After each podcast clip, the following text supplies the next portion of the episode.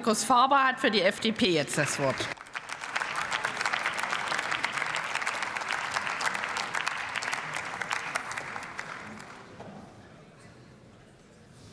Ja, sehr geehrte Präsidentin, liebe Kolleginnen und Kollegen, meine Damen und Herren, ich möchte dann zurück zur Sache kommen. Äh, der Libanon liegt am Mittelmeer zwischen Israel und Syrien. Er hat gut 6 Millionen Einwohner und hat über 1,5 Millionen geflüchtete Syrerinnen und Syrer aufgenommen. Wenn man das auf Deutschland umrechnet, dann heißt das für unser Land, wir hätten gut 20 Millionen Syrerinnen und Syrer aufgenommen. Und da würde ich mal gerne wissen, was da bei Ihnen los wäre, wenn Sie sich heute schon über den Zustand unseres Landes beklagen. Seit 2000, vielleicht fahren Sie mal hin, dann wissen Sie auch, wie der Libanon aussieht. Seit 2019 leiden die Menschen im ähm, Libanon unter einer massiven Wirtschaftskrise. Die Währung des Landes hat über 95 Prozent ihres Wertes verloren. Der Staat ist quasi bankrott. Seit dem völkerrechtswidrigen Angriff Russlands auf die Ukraine ist die Versorgung mit Grundnahrungsmitteln wie Weizen deutlich erschwert. Die Brotpreise im Libanon haben sich verzehnfacht. Viele Familien mussten zum Jahreswechsel 40 Prozent ihres Einkommens für Strom aufwenden. Strom, der häufig nur wenige, wenige Stunden am Tag zur Verfügung steht. Das Gesundheitssystem kollabiert. Nach Angaben der Weltbank handelt es sich um einen der härtesten Abstürze eines Landes in den letzten 150 Jahren. Zu der wirtschaftlichen Krise kommt eine politische Krise im Libanon. Zwölf Versuche, ein Staatsoberhaupt zu wählen, sind zu keinem Ergebnis gekommen. Die Kommunalwahlen im April in den Städten und Gemeinden wurden abgesagt. Die Übergangsregierung hat es nicht geschafft, ein Reformpaket auf den Weg zu bringen. Dieses Reformpaket wäre aber die Grundlage für, dafür gewesen, dass der Internationale Währungsfonds ein Hilfsprogramm von drei Milliarden Dollar auf den Weg bringt. Die Sicherheitslage verschärft sich. Im Dezember 2020 wurde ein irischer Blauhelmsoldat getötet bei einem Anschlag auf einen Unifil-Konvoi. Diesen Monat begann der Prozess gegen fünf Verdächtige. Sie alle stehen der pro-iranischen Hisbollah nahe.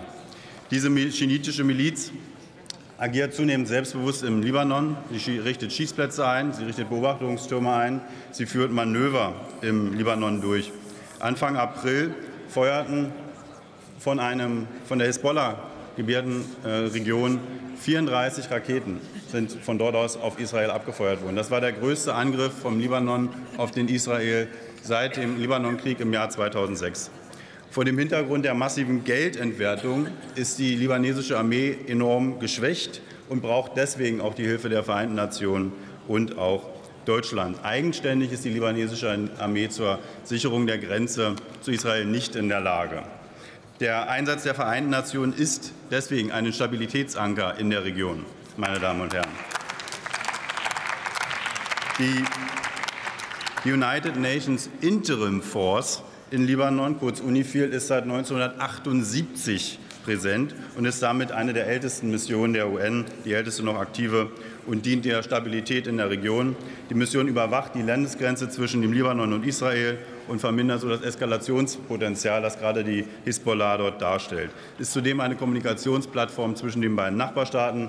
Seit 2006 verhindert UNIFIL durch die Kontrolle des Seegebietes vor der Küste Libanons, dass dort Waffen geschmuggelt werden, versucht es zumindest, findet entsprechend leider häufig auf dem Landweg statt. Die Ausrüstung des Libanons hat Deutschland unterstützt und die Ausbildung der libanesischen Streitkräfte auch in den letzten Jahren vorangebracht. Wir müssen die libanesischen Institutionen stärken, damit der Staat Libanon auf dem gesamten Staatsgebiet wieder seine Souveränität ausbilden kann. Ab August ist eine deutsche Korvette vor Ort.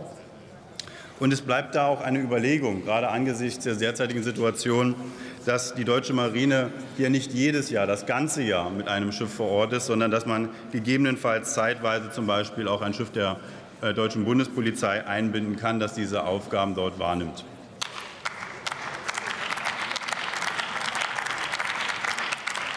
Meine Damen und Herren, es ist im Interesse Deutschlands, im Nahen Ost Frieden und Stabilität zu generieren. Die Mission UNIFIL ist dafür ein wesentlicher Beitrag. Und Soldaten tun dort einen nicht immer leichten Dienst und dafür gebührt ihnen unser Dank, ich denke, des ganzen Hauses. Die UN haben uns gebeten, unser Engagement dort um ein Jahr zu verlängern. Die Regierung von Israel und Libanon haben das ebenfalls getan. Und deswegen bitte ich in dem Sinne auch um Ihre Zustimmung zu diesem Mandat. Vielen Dank.